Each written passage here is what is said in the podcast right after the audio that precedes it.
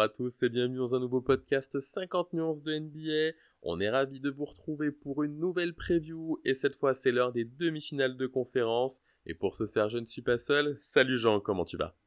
Écoute, salut Thibaut, salut tout le monde. Très heureux de vous retrouver pour euh, ce, choc, ce premier choc, on va dire, de, de ces playoffs entre les Nets et les Bucks. Ça va être incroyable, c'est un peu un, on pourrait dire un avant-goût d'une finale euh, à l'Est, du coup ça va être très très kiffant. Oui, on va attaquer par cette série euh, qui sera la première chronologiquement, puisque ce sont deux équipes qui se sont, euh, enfin, qui sont défaites pardon, facilement de leur premier tour. Euh, juste avant qu'on attaque, peut-être expliquer que tu es sous une météo très clémente et qu'il est possible qu'on entende quelques petits bruits d'orage pendant que tu parles. Ouais, c'est les, les, soucis d'habiter en Belgique et c'est un peu compliqué là. On a un bon gros tonnerre qui gronde, donc voilà, si, si vous avez un, dans, dans, dans, vos oreilles pendant le podcast euh, un, bruit de tonnerre, vous étonnez pas, ça vient de chez moi. Je ferai au mieux au montage, mais, mais voilà. Eh ben écoute, on verra si euh, les joueurs vont faire des éclairs et puis si euh, Kevin Durant est fidèle à, à, son passé de joueur du Thunder. Avant qu'on attaque, Jean, c'est toi qui représentera les Nets, donc qui a l'avantage du terrain. Est-ce que tu souhaites commencer ou est-ce que tu vas me laisser la main sur cette série? Non, allez, je vais, je vais la prendre. Je vais, dire je vais, je vais, je vais prendre mes couilles, tu vois, je vais, je vais y aller, tu vois, je vais les prendre et, euh, et je vais t'exposer mes arguments en premier. Bah, tu es grand seigneur. Bah, du coup, je te laisse juste nous faire un petit point sur euh, la façon euh, dont les Nets se sont imposés lors de leur premier tour, et puis aussi un petit, un petit point sur l'infirmerie. Ouais, bah écoute, les Nets, je pense que vous avez tous suivi, ils sont passés tranquillement sur un petit score de 4-1. Ils ont, ils ont laissé un match en route parce que Tatum a pété un cap sur un match voilà, ils sont passés sans réellement forcer, sans grande grande difficulté non plus. Et au niveau infirmerie, je pense que tout va bien de ce côté-là. Euh, je pense pas qu'il y ait une nouvelle blessure euh, sur ce premier tour, donc euh, donc voilà, tout va bien de ce côté-là. Ok, bah moi du coup premier tour également très facile hein, puisque alors qu'on attendait un peu plus d'adversité, les Bucks ont sweepé Miami. Euh, premier match un petit peu contesté euh, puisqu'ils sont allés en prolongation et puis derrière ils ont déroulé. Donc euh, voilà, premier tour à l'économie ou presque puisqu'il y a eu un podcast par contre côté Milwaukee puisque c'est Dante DiVincenzo qui s'est blessé au tendon du pied gauche si je dis pas de bêtises et qui du coup sera absent pour la fin de ses playoffs. une absence qui, qui, va faire du mal à Milwaukee. Ouais, écoute, c'est vrai que c'est une absence un peu vilaine parce qu'on sait qu'il quand il joue, il fait des bonnes minutes et euh, c'est un joueur assez important dans l'effectif et dans la rotation de, euh, des Bugs. Donc écoute, euh, on va dire que c'est tout bénéf pour moi et, pour mes Nets, mais, mais on verra bien. Et eh ben justement, alors parle-nous de tes Nets et dis-nous, bah, mets-toi dans les baskets de Steve Nash et, puis dis-nous quels sont les, atouts et, les avantages que peut tirer Brooklyn sur cette série. Bah écoute, euh, je les avais déjà, je, les ai déjà coltinés, on va dire, pour pour les prévues du premier tour. Et honnêtement, euh, je vais être peut-être un peu répétitif, mais comment on ne peut pas citer le trio de la mort, euh, si on va l'appeler comme ça, euh, qui est James Harden, Kyrie Irving et, Kevin Durant. on avait quelques petites interrogations avant le premier tour parce qu'ils n'avaient pas eu beaucoup beaucoup de matchs ensemble en saison régulière. Bah, on est tous d'accord pour se dire qu'ils marchent du tonnerre, quoi les trois se trouvent hyper bien, ils s'entendent très bien, ils tournent tous à minimum 24 points. Euh, chacun connaît bien son rôle. On a Harden avec euh, sa qualité de playmaking qui est vraiment euh, hyper impressionnant sur ses débuts de playoff. Il tourne à plus de 10 assists.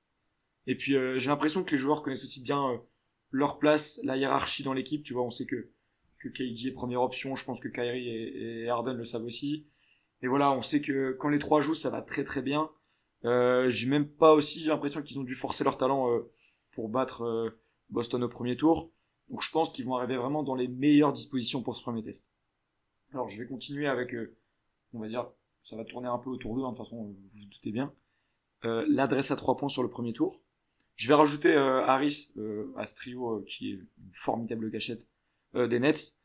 Et j'étais en train de regarder les stats et j'ai fait une moyenne donc de ces quatre joueurs sur leur pourcentage à trois points et ils tournent à 47% de moyenne. Je sais pas si on se rend compte euh, de ce chiffre derrière l'arc, mais c'est incroyable. Euh, c'est une dinguerie, quoi. Je veux dire, j'ai rarement vu une, équipe, ou même, on va dire, quelques joueurs d'une équipe sur un premier tour de playoff tourner si haut. Et euh, je pense honnêtement qu'on n'a jamais vu une équipe avec un potentiel offensif aussi puissant. Et je pense que je vais pas avoir beaucoup, beaucoup d'arguments par rapport à Ness, parce que je pense qu'on les connaît tous. Je pourrais faire un plaidoyer sur Harden, je pourrais faire un plaidoyer sur Kyrie, je pourrais faire un plaidoyer sur KD, etc.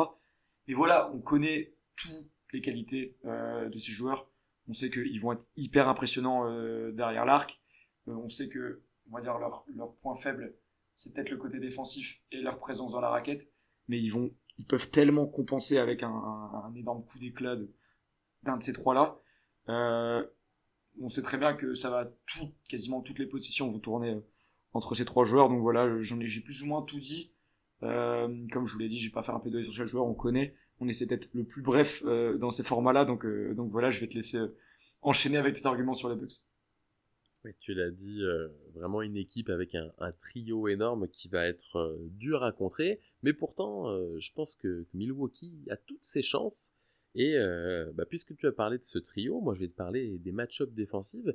Euh, j'ai pas beaucoup me creuser pour trouver qui va être en face de ces joueurs. Euh, je pense au du coup au, Big Three des Bucks et je me dis Drew Holiday, Chris Middleton, Giannis Antetokounmpo, et bah c'est eux qui vont aller s'y coller et, et, chacun peut arriver à embêter et à limiter ces joueurs puisque voilà Drew Holiday et Chris Middleton peut défendre un guard. Euh, Janis pour défendre KD, eh ben, je pense qu'on fait, on fait difficilement mieux parce qu'il va, il va avoir la longueur suffisante et la mobilité suffisante également. Donc, ok, il y a, il y a vraiment des atouts offensifs, mais pour moi, c'est une des moins bonnes match-up pour Brooklyn parce que euh, voilà, ils vont vraiment trouver du monde en face. Euh, après, je vais traverser le terrain et voir plutôt les, match-up offensives je sais pas qui va pouvoir défendre Janis. Euh, on a vu en fin de saison, ils se sont joués deux fois. L'occasion pour le grec de claquer 49 euh, et 36 euh, points dans deux victoires. Alors, des matchs serrés, mais des matchs où il a pu s'exprimer. Euh, T'as parlé du carton de Tatum. On a vu qu'ils avaient du mal à limiter des joueurs en crise. Et euh, je vois pas ce qui va empêcher Janis d'en coller 40 tous les soirs. Et s'il le fait, ça va vraiment faire pencher la balance. Après, il y a d'autres match-ups qui vont être intéressantes. Brooke Lopez a posé un problème parce qu'on sait que la raquette euh, de, j'allais encore dire New Jersey, c'est vraiment un gros défaut de ma part. Euh, la raquette de Brooklyn, pardon, eh ben, elle est légère. Euh, qui tu vas mettre sur lui, il va pouvoir t'embêter. On a un Middleton qui du coup bah, sera sûrement défendu par un joueur plus petit que lui. On sait que c'est un joueur hyper adroit et, il va te poser des problèmes s'il a un avantage de taille. Donc moi vraiment pour moi sur ces match-up là, ils, vont être gagnants. Euh, après je vais aller sur euh, ces joueurs qui vont devoir dépasser un petit peu leur fonction. Alors on a parlé de DiVincenzo qui était pour moi capital et qui malheureusement sera pas là. Donc il va falloir qu'il y ait d'autres joueurs qui prouvent. Euh, bah, directement c'est Pat Connaughton qui, qui risque d'être responsabilisé à sa place. Il faut qu'en sortie de banc il apporte. Et puis on a des mecs qui peuvent peuvent scorer, peuvent aider à mettre un petit run, notamment sur les, les second units. Je pense à Bobby Portis et, euh, et, Forbes, qui, qui peuvent faire des cartons. Donc, à voir ce que ça donne. Euh, là-dedans, j'ai pas cité un PJ Tucker qui sera plutôt sur des, missions défensives, mais, mais, voilà, des joueurs de, second plan qui vont devoir un petit peu bah, dépasser leurs fonctions et, essayer de faire gagner. Et plus généralement, du coup, je vais parler de, Mike Budenhunter qui, euh, que j'attends sur cette série parce qu'on lui a souvent reproché d'avoir un plan A et pas grand chose d'autre. Et ben là, il va falloir qu'il montre qu'il peut arriver à coacher comme il faut, à bien gérer sa rotation parce qu'une force des Nets, ce sera vraiment de cibler s'il y a un joueur faible. Il y a tel joueur de ballon, hein, je pense euh, Harden, Kyrie. Euh, ils vont arriver à cibler euh, vraiment les points faibles. J'ai en tête ce que, ce que Harden pouvait faire à Houston où par un jeu de pick and roll, il arrivait à aller chercher le défenseur qui l'intéressait. Et, et bah là, voilà, il risque de faire pareil. Donc, pour Coach Bud, ce sera important de, doser comme il faut ces joueurs de second unit. Et s'il le fait bien, et bah ça va être un, vrai calvaire pour, euh, pour les Nets. Et puis du coup, mon dernier argument, tu l'as dit hein, en, en, début d'argument que tu risquais d'être répétitif, et ben voilà, c'est euh, justement ce risque-là. Est-ce que on va pas être dans quelque chose de trop stéréotypé? Le trio est trop fort. On a vu, hein, il marque plus de 85 points de moyenne euh, face à Boston avec une pointe à 110, euh, je crois. Mais qu'est-ce qui se passe après? Qu'est-ce qui se passe si Milwaukee te met des bâtons dans les roues? Aujourd'hui, les tirs sont concentrés sur le Big Three qui en prend 15 et 20 chacun. T'as Harris derrière qui va prendre 10 tirs par match et derrière c'est le désert. Donc je, vois mal côté, euh, côté Brooklyn qui pourrait être le facteur X.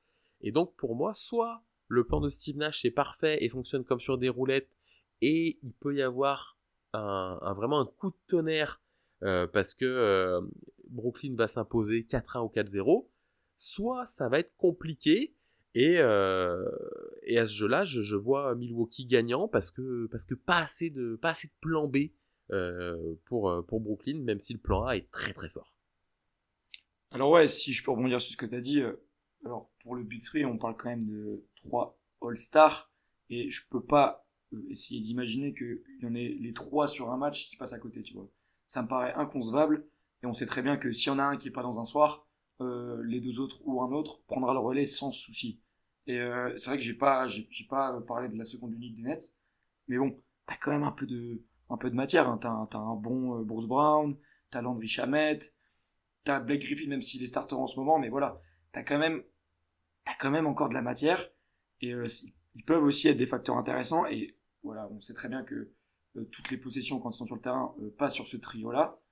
Mais, mais voilà, il y a quand même y a quand même de la qualité en dehors de ce trio-là. Et bon, c'est vrai que Blake Griffin, c'est plus le Blake Griffin d'il y a quelques années, mais ça reste un joueur d'expérience et on sait qu'il peut faire du bien aussi euh, sur certaines séquences. Donc voilà, alors euh, on va passer au prono. Tu l'as, tu l'as un petit peu euh, abordé juste avant. quelle va être pour toi l'issue de, cette série? Eh ben écoute, je vais dire 4-3 Milwaukee. Déjà 4-3 parce que j'en rêve, voir ces équipes-là se battre vraiment sur des matchs à enjeu, sur une grosse série, et eh ben c'est ce qu'on attend. et puis même, tu vois, ils ont tous les deux eu un premier tour facile. Si dans un sens ou dans l'autre, il y avait à nouveau euh, une bonne déculottée, eh ben on serait déçu. Surtout que, bon, on en parlera plus tard, mais en finale de conf, qui tu vas croiser avec un Philly qui est peut-être euh, diminué. Donc, voilà, pour moi, c'est la série euh, la plus dure de, de l'Est et peut-être même la plus dure de, tous ces playoffs. Peut-être que l'équipe qui gagne finira champion, hein, enfin finira championne, pardon petite faute de français. Du coup, voilà, je veux que cette série aille loin. Et puis, je vais dire Milwaukee parce que, voilà, je pense qu'il y a un petit peu plus de, monde. Alors, des joueurs potentiellement moins forts, mais une hiérarchie qui est dessinée. Euh, les Nets, ils n'ont pas beaucoup de matchs en commun sur cette saison.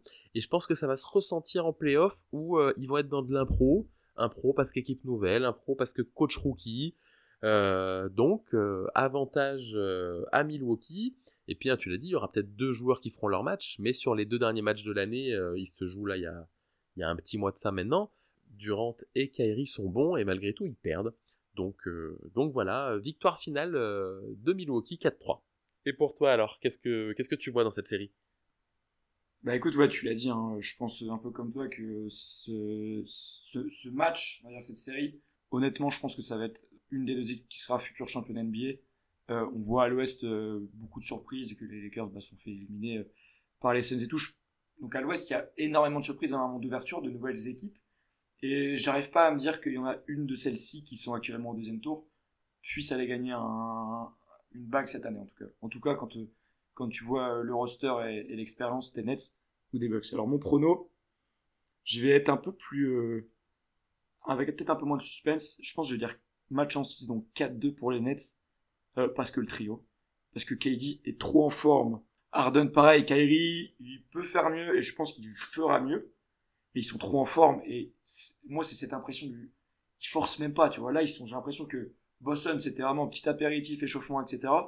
Et là, ils vont attaquer le pas de résistance qui est Milwaukee. Et là, ça va commencer à rentrer sévère, tu vois. Et, euh, et je pense qu'ils arrivent, comme j'ai dit, dans les meilleures dispositions possibles juste avant ce match-là. Et, euh, et voilà, je vais dire 4-2 pour, euh, pour Brooklyn. Ok, bah écoute, on verra ce que ça donne. En tout cas, on voit tous les deux une série qui va aller assez loin. Mais c'est vrai qu'il y a une inconnue parce que bah, c'est des équipes qui n'ont pas forcé au premier tour. Donc vraiment à voir ce que ça va donner. Mais euh, personnellement, j'ai hâte d'y être. Donc on verra bien ce que ça donne. Et puis bah là, on, vous a proposé quelques petits débriefs au milieu des séries. Je pense qu'on se retrouvera à nouveau pour parler de cette confrontation. Ouais, de toute façon, je pense que ce sera obligatoire. Hein. Il va y avoir des choses à dire euh, sur, euh, sur les différents matchs. On va s'en retrouver aussi pour les, les prochaines previews à l'Est et l'Ouest cette semaine. Donc, euh, donc voilà, il va y avoir de nouveau pas mal de podcasts pour vous, les gars. Ouais, les previews vont continuer. À l'heure où on enregistre, on connaît trois affiches sur quatre. On attend le, résultat peut-être dès ce soir avec une qualification de Dallas, ou alors euh, on partira en match 7 dans la série face aux Clippers.